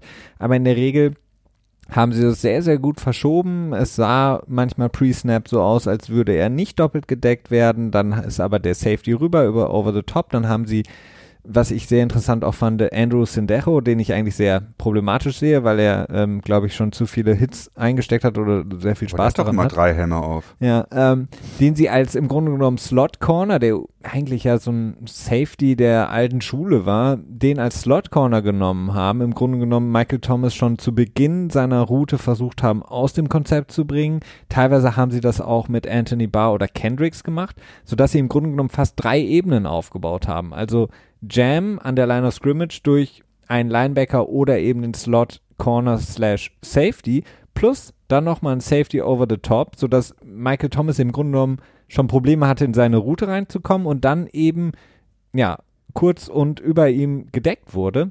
Und Drew Brees, man hat es wirklich gesehen, versucht, äh, Michael Thomas ins Spiel zu bringen, sieht, okay, der ist jetzt gedeckt oder der ist nur nicht da, wo er sein müsste in seiner Route versucht dann aus dem Spiel raus, aus dem, äh, sozusagen aus dieser Option rauszugehen und läuft dann quasi schon out of time und dann kommt Daniel Hunter und ähm, Griffin und um ihn dann zu sacken und das hat man wirklich gesehen, dass Drew Brees nicht so wirklich immer Pre-Snap gesehen hat, okay, was passiert, weil die Vikings das gut gemacht haben. Eben mit Linebackern, Safety und Cornerback versucht haben, ähm, Michael Thomas komplett aus dem Spiel zu nehmen genau das, was man eben machen muss. Ihn nicht einfach nur mit einem Safety, der irgendwie 20 Yards weiter weg steht, over the top irgendwie verteidigen zu wollen, weil sonst findet er irgendwo seinen Space dazwischen, sondern von Anfang an ihn aus dem Konzept bringen. Hat gut funktioniert. Du hast gesehen, okay, Drew Brees guckt, oh, der ist nicht da, ist nicht offen, dreht sich um, guckt irgendwo anders hin, sucht jemand anderen und wird gesackt. Ja, äh, du hast es echt sehr gut zusammengefasst. Also Respekt dafür, sehr schön. Danke. Das ist auch gar nicht irgendwie nicht böse oder, oder Und das war wirklich nicht böse oder sarkastisch. Ja, ja. Äh, jetzt mal. ja. Ich, ja. Äh, sehr gut. Könnt ihr euch selber denken, was ich damit meine oder nicht. Mhm. Das hört sich schon wieder so an. Egal. Ähm, ja, aber Minnesota Vikings äh, vielleicht zum richtigen Zeitpunkt haben sie festgestellt, dass sie ein verdammt starkes Team sind. Ne?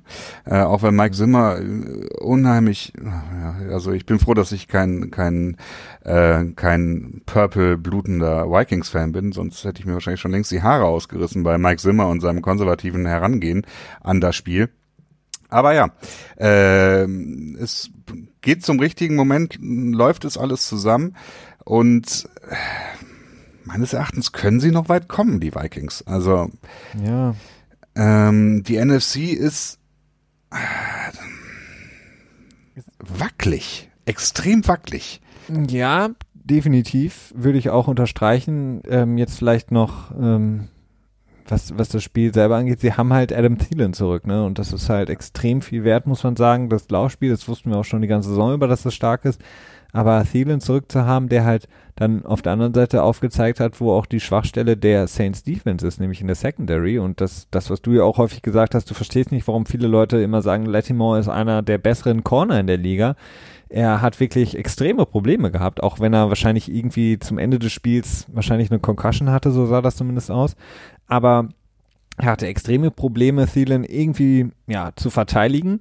Und dann versteht man natürlich auch, warum Dennis Allen die ganze Saison über sehr, sehr viel versucht hat zu blitzen, mehr als viele andere Teams versucht hat, viel Pressure auszuüben, weil eben die Secondary nicht gehalten hat ähm, oder nicht lang genug gehalten hat und vor allen Dingen dann eben gegen Thielen gar keine Chance mehr hatte.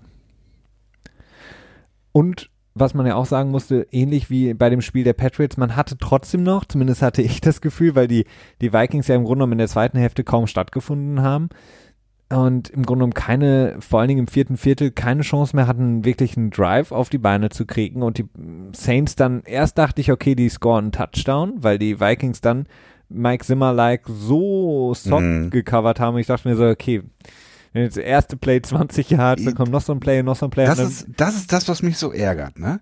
Du hast einen vierten und kurz oder so äh, mit Field irgendwie, pantest den Ball weg ne, so irgendwie zwei Minuten zu spielen oder drei Minuten zu spielen und innerhalb von 30 Sekunden, weil du so softe Coverage spielst, weil du so eine krasse Prevent-Defense spielst, 30 Sekunden gehen von der Uhr runter und das Team ist an der Position, wo du, wo sie gewesen wären, wenn du den vierten Versuch ausgespielt hättest. Ja. Das ist einfach, äh, das entzieht sich meiner Vorstellung. Also ich, äh, aber ja. Vorstellung oder Verständnis? Äh, du kannst es dir schon vorstellen, oder? nee, ich kann es mir nicht vorstellen. Ich kann mich nur daran erinnern, aber ich kann es mir nicht vorstellen ja. in der Zukunft. Das geht nicht. Das ist wie so ein böser Traum Traum. Aber ja, das, ich, ich finde es auch immer wieder unglaublich nervig. Ich habe es jetzt hier so ein paar Mal gesehen, dass Defense dann auch gesagt haben, okay, lass uns doch einfach so spielen, als wäre es das erste Viertel. Ja, natürlich ja. wollen wir nicht den Touchdown Und das ist erstaunlich häufig erfolgreich, ne? Das ist so, ich glaube, die Saints hatten einmal einen dritten und in dem Drive oder auch schon in einem der Drives davor. Und ich dachte mir so, ähm, warum stehen die Corner jetzt irgendwie fünf, sechs Yards weit weg von den Receivern? Ja. Also dann, dann das ist, kannst ja, du gerade gegen wie jemand Drew Brees, wenn der das sieht, der wirft halt eigentlich sofort den Ball und dann hast du mindestens drei, vier, fünf Yards geschenkt. Und das, weiß ich nicht. So ein bisschen nicht. so wie wenn du eine Hail Mary spielst und mittlerweile gibt es ja auch ein paar Teams, ich weiß nicht mehr genau welche das waren, die auf die Idee gekommen sind, dann nicht nur irgendwie zwei oder drei Leute zu rushen, sondern vielleicht dann einfach mal mit äh, vier oder fünf Leuten auf den Quarterback zu gehen, sodass er den Ball gar nicht erst werfen kann. Ne? Ja. Ähm, es ist so, bin gespannt, ob sich das so ein bisschen durchsetzt. Das ist so, äh, so diese, diese Coaching, äh, ja, Fehler. Blueprints, diese, diese Standardentscheidungen, ob die sich so ein bisschen ändern, ne? Ja, aber du, du hast vollkommen recht. Man hat immer das Gefühl, dass das so eine Standardsache ist. So, oh, wir, die haben noch 1,30 ja, die haben halt immer Angst Uhr. davor, was ist, wenn es passiert, kann ich deswegen meinen Job verlieren, weil es so viel Fan, äh, Bösartigkeiten, böse Reaktionen gibt. Ich glaube, das ist tatsächlich der Grund, warum die sich, warum die daran so festhalten. Ja, und vor allen Dingen auch diese Sache, okay, ich will auf keinen Fall irgendwie geschlagen werden durch einen Touchdown jetzt. Wenn die, okay, mhm. dann, wenn sie den, das Field Goal erzielen, meinetwegen, aber ich will auf gar keinen Fall den Touchdown kassieren und das verstehe ich halt nicht, weil die Chance ist genauso da, dass du das Spiel gewinnst mit der Defense. Aber vor allen Dingen deine Defense spielt das ganze Spiel gut und dann sagst du dir so, okay, lass mal für Overtime spielen irgendwie, lass mal richtig soft spielen und dann vielleicht verschießen ja das Field Goal. Ich meine, was ist, wo ist da der, der strategische Gedanke dahinter? Auf der anderen Seite könntest du sagen, okay, lass uns doch einfach so spielen wie vorher und lass uns versuchen, das Spiel direkt zu gewinnen. Das war etwas strange, aber trotzdem hatte ich halt das Gefühl dann, okay, die Saints gewinnen das jetzt noch, weil das wäre eben auch Drew Brees-like, dass er dann doch irgendwie Michael Thomas findet oder nochmal Taysom Hill oder was auch immer oder Alvin Kamara mit irgendeinem Screenplay und dann läuft er auf einmal 40 Yards in die Endzone.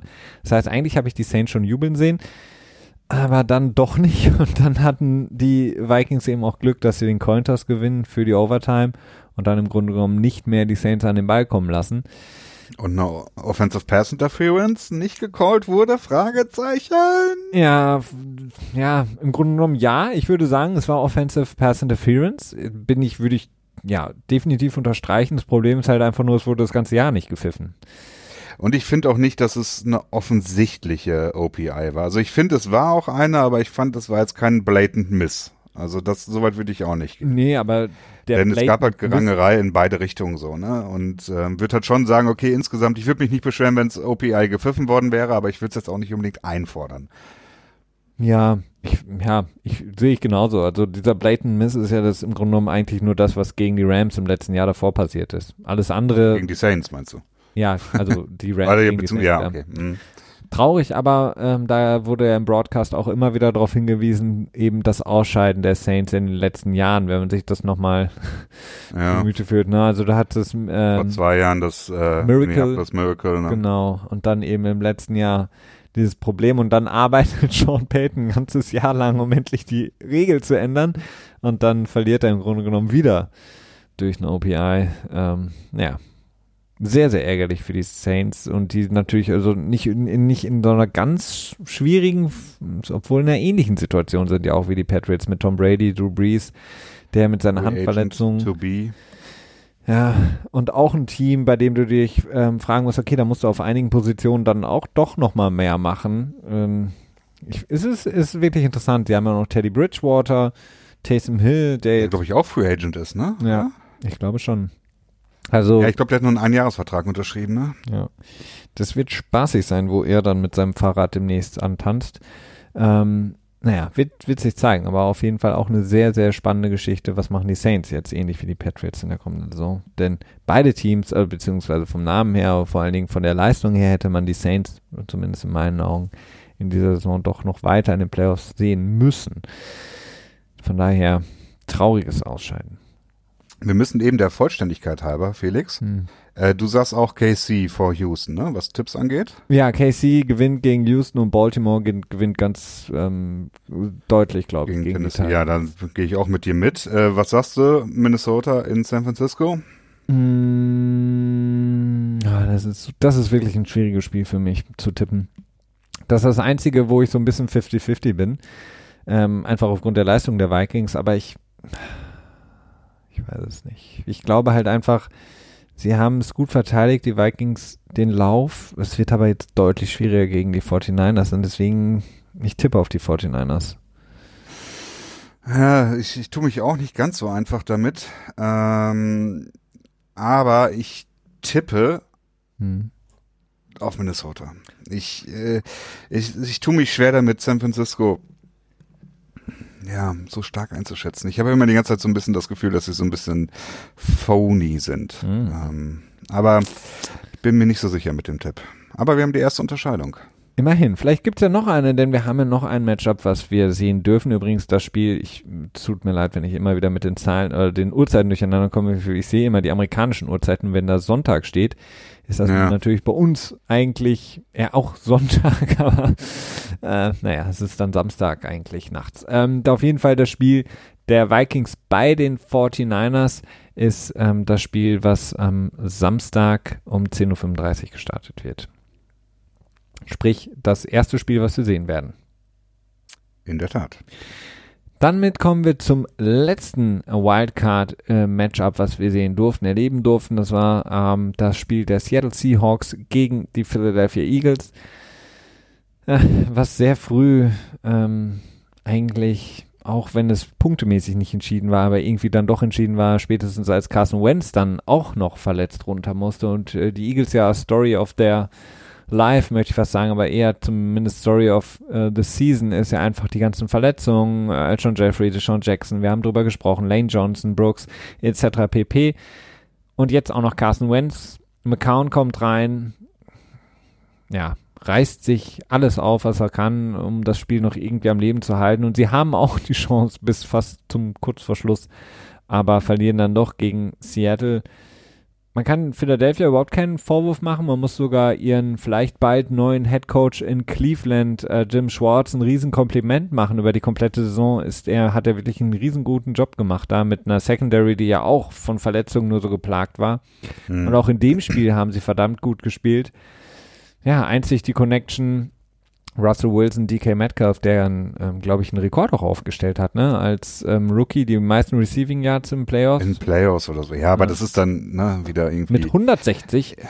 Ähm, an einem sonnigen Tag um 6 Uhr morgens, ne? Also klar. Ist natürlich schon ein interessanter Rekord für einen Rookie, die Receiving Yards, aber Nee, es waren zwei wichtige, wichtige Plays. Der Touchdown natürlich dann einmal, das ja, war sehr impressive. Und ich rede von dem Rekord. Achso, also, ja, okay. So. Der Rekord ist nicht so wichtig, aber es ist auf jeden Fall ein schönes Ding. Ähm, es sagt aber Metcalf, so wenig ja. über die Seahawks eigentlich aus, dieser Sieg. Im Grunde genommen ist es schwierig, ja. sie danach besser oder schlechter zu einzustufen. Ja, das trifft es eigentlich echt extrem gut. Also eigentlich könntest du so, so, sogar sagen, okay, dass sie sich so schwer getan haben, ist eigentlich kein gutes Zeichen. Mhm. Auf der anderen Seite äh, sind die Seahawks auch ein Team, das an der an der Herausforderung wächst. Ah, das ist äh, so cheesy irgendwie, ne? Ja. Aber es trifft schon irgendwie zu, ne? Also so, ja, ich weiß es nicht. Ähm, insgesamt klar, es ist äh, ohne Carson Wentz ist es für Philly sehr, sehr schwer geworden, äh, noch was irgendwie reißen zu können und realistische Gewinnchancen zu haben. Eigentlich habe ich die gar nicht mehr gesehen, denn äh, ich hatte schon das Gefühl, dass, dass Seattle noch eine Schubkarre drauflegen kann irgendwie am Ende. Hm. Eine Schippe, ne? Nicht eine Schubkarre. Ähm, und DK Metcalf ist einfach, ist einfach eine richtig schöne Geschichte, was er für eine Saison hat. Äh, viele Patriots-Fans fragen sich, ob er die bei, bei den New England Patriots auch hätte haben können in der Art. Ich bezweifle es doch stark, dass er äh, so viele Chancen bekommen hätte, wie er bei den Seahawks bekommt, aber er macht das Beste draus und beweist, dass er nicht nur einen beeindruckenden Körper hat, sondern auch äh, gute Hände hat und ähm, was mit dem Ball anfangen kann. Absolut. Und auch da kann man im Grunde genommen sagen, ähnlich so ein bisschen wie bei den Texans, die äh, Seattle Seahawks nicht unbedingt ein Kader, der auf breit sehr, sehr gut gefächert ist. Vor allen Dingen die O-Line hatte Riesenprobleme gegen Fletcher Cox, Winnie Curry etc. Ähm, plus der Head Coach, der ja auch nicht unbedingt dein größter Fan-Favorite ist, Christian, weil er auch wahrscheinlich der konservativste von allen Coaches ist. Und da kann man auch sagen, Russell Wilson gewinnt trotz Kader, trotz Head Coach diese Spiele. Und ich habe es ja irgendwann mal vor ein paar Wochen gesagt, ist für mich der beste Quarterback in einem schlechtesten Team. Und macht das Team dadurch ja. zu einem gefährlichen Team in den Playoffs. Und ja, also Russell ja. Wilson in, ich weiß nicht, wenn ich, wenn ich mich jetzt entscheiden müsste, klar, Lamar Jackson, aber ansonsten würde ich sofort sagen Russell Wilson, weil er einfach Unglaubliches leistet, Woche für Woche. Jetzt wieder führt das Team an in Rushes. Ähm, sie haben im Grunde um ihre drei Running Backs verloren. Sie haben eine O-Line, die ja von Verletzungen geplagt ist. Er hat einen Rookie äh, Wide Receiver. Sie haben Josh Gordon ausprobiert, weil sie ebenfalls sehr, sehr große Probleme haben. Ja, sie haben Marshall Lynch aus dem Ruhestand holen müssen. Ja. Ne? Und äh, Torb, heißt er Michael Torben? Torben? Torb. Weißt, du, weißt du, mit Vornamen heißt? Hm, ich glaube Michael. Torben, ja. Torben? Torben. äh, ja, ja, keine Ahnung. Ähm, das wäre lustig, wenn er Torben heißen würde, aber es ist kein klassischer amerikanischer Name. Ne? Geboren in Chemnitz. Torben Torbin. Ja, genau. ähm, ja, also Seattle ist ähm, ein gefährliches Team, ne? aber auch vielleicht auch ein Team, das sehr einfach zu schlagen ist. Ich weiß es nicht. Das ist. Ah. Ey, da ist halt die Differenz zwischen Boden und, und äh, Decke ist halt riesig, ne, bei diesem Team. Glaubst du denn, Doug Peterson hat ja gesagt, wäre Carson Wentz nicht rausgeflogen, da kann ich auch nochmal fragen, fandest du es ein Dirty Hit von Jadavian Clowney? Nee. Äh, nee. Wäre er nicht rausgeflogen mit dem Gameplan, den sie hätten, hätten sie das Spiel gewinnen können? Ist so eine, so eine Vanille-Aussage, ja, ne? So, ja, klar. klar, ja. Das ist klar. Dem stimme ich zu, dass sie gewinnen können. Äh, sie hätten auch sicherlich ihre Chancen gesteigert, ob sie es gewonnen hätten. Soweit würde ich jetzt nicht gehen, denn ich finde, habe halt schon das Gefühl, dass Seattle einiges hat liegen lassen. Mhm. Äh, äh, Schrägstrich oder Re, äh, Pete Carroll, konservatives Coaching und so weiter. Ähm, aber ja, es, ich glaube nicht, also ich hatte Philly ja auch vorher nicht als, als Favoriten in ja. dem Spiel gesehen. Also insofern glaube ich nicht, dass es am Ende einen definitiven Sieg äh, verdorben hat. Der Und Hit Dirty oder nicht? Nein, fand ich. Also unschön, ja, äh, aber ich hatte jetzt nicht irgendwie das Gefühl, dass das irgendwie so gezielt war oder so. Ich war mir sogar noch nicht mal sicher, ob es am Ende unbedingt eine Fahne gefordert hätte. Hm. Also ob das, ähm, also es ist sicherlich so, dass, dass du dich nicht über eine Flagge da besch beschweren kannst. Ne? Ja. Also wenn die geworfen worden wäre, dann hätten wahrscheinlich alle gesagt, ja gut, ne, okay, shit happens oder so. Vielleicht ist das auch ein bisschen zu nett gesagt, aber ähm, also es war jetzt nicht äh, irgendwie sowas richtig äh, grauenhaftes. Es sah jetzt nicht nach so einem irgendwie Targeting aus oder es war jetzt nicht irgendwie so. Jadavian Clowney hat das natürlich logischerweise dann auch dementsprechend so klargestellt, äh, aber wir alle kennen äh, die Fans in Philadelphia, zumindest äh, das, was uns so korportiert wird, dass das natürlich dann dementsprechend aufgenommen wurde, ist klar. Philly, wie gesagt, ähm, Jim Schwartz, vielleicht geht er, vielleicht bleibt er doch, weil er es da ganz angenehm findet. Ähm, ja, wird, wird interessant sein, wie auch wie sie das in der kommenden Saison dann handeln. Wir wissen ja auch ein Team, was äh, immer ganz, ganz eng genäht ist, sozusagen an der Cap-Space-Kante. Jetzt hat Carson Wentz sein erstes Playoff-Spiel ungefähr eine Viertelstunde spielen dürfen, so gefühlt, äh, bevor er dann wieder raus musste. Interessant auch, ähm, alle reden immer über Lamar Jackson, wie sustainable ist sein Spiel. Carson Wentz, wenn wir es mal überlegen, das wird selten aufgegriffen, dieses, diese Thematik, aber er hat im Grunde genommen Was? Das, ist, das habe ich, das habe ich Nie, vor zwei. Jahren das erste. Das ja, du hast es gesagt, Dinge. ich meine jetzt so generell in dem, in dem Narrativ äh, Quarterback Ja. in der Liga. Obwohl das ist bei Wentz ist das aber auch schon Thema. Also ähm, Ja. äh, ich weiß nicht. Ich glaube, da, da, da hast du das nicht. Aber eher so im Sinne von der Arme. Der verpasst jetzt schon wieder. Jetzt hat er endlich wieder. Aber nicht unbedingt, also selten wird sein Spiel in Frage gestellt. Und ähm, Hm. jetzt diese Saison ist für mich ja auch ein Zeichen dafür, also seine ganzen Fumbles, sein, dass er den Ball so lange hält, dass er irgendwie dann noch Mhm. versucht und da nochmal reinspringt und Kopf nach vorne anstatt zu sliden und so. Also das sind Sachen, es wird interessant zu sehen sein, wie er vielleicht sein Spiel mal ändern kann, dass er dann vielleicht auch mal für seine Eagles etwas länger am Ball bleiben darf. Ja, ja, also ich weiß nicht, ich habe auch grundsätzlich so ein bisschen das Problem, ähm, es geht ja nicht darum, dass, also es ist immer die Frage, ist ein Quarterback injury prone oder nicht, ne? Mhm. Äh, das ist halt so die Frage, die geht für mich so ein bisschen an dem Thema vorbei, denn es ist einfach, wie viele, ähm, je häufiger du mit dem Ball läufst, desto häufiger begibst du dich in eine Situation, wo der Quarterback nicht kontrollieren kann, wie er getroffen wird. Und in der Pocket kann ein Quarterback also da sind halt die Möglichkeiten, wie du getroffen werden kannst. Äh, du hast spezielle Protections als Quarterbacks ähm, deutlich berechenbarer, als wenn du halt außerhalb der Pocket bist und mit dem Ball läufst. Und das ist das Problem, das ich halt grundsätzlich habe mit äh, mit Lamar Jackson zum Beispiel oder mit Carson Wentz oder auch mit Deshaun Watson, wo ich mich halt frage, wie sustainable ist das Ganze? Ähm, Russell Wilson ist das, das das glorreiche Gegenbeispiel dafür, der es seit Jahren sehr gut macht und äh, ich weiß gar nicht, ob er überhaupt schon mal ein Spiel verpasst hat. Äh, wüsstest du das aus dem Stegreif? Ich glaube nicht. Ich ne? kann mich nicht dran erinnern, dass ich mal jemand anderen da gesehen habe bei den Nee. Seahawks. Seitdem er Die Matt hatten- Flynn abgelöst hatte, Ja. beziehungsweise nie zum Starten hat kommen lassen, hat er, glaube ich. Boykin oder so hatten die als Backup gehabt, Ja. aber der ist jetzt auch mit anderen Dingen aufgefallen. Ähm, aber Russell Wilson, der hat halt irgendwie ein, so gefühlt ein Näschen dafür, sich halt eben nicht in diese prekären Situationen reinzubringen. Genau, ja, er macht das. Ähm, und ich weiß nicht, inwiefern das lernbar ist oder das halt irgendwie, keine Ahnung, äh, irgendwie so eine Gabe ist, die du mitbringst, so, ne, die halt nicht jeder hat, so ungefähr. Ähm, ich weiß, nicht, es ist schwierig. Also ich hab, bin da, ich sag halt auch immer nur, ich bin da skeptisch, was die Langlebigkeit angeht. Äh, Freue mich aber, wenn sie es äh, beweisen können. Das führt Also die laufenden Quarterbacks wie Wentz und ähm, Mahomes und ähm, Jackson und ähm, Watson und ähm, ne? Du weißt, was ich meine. Ja, ich weiß, was du meinst.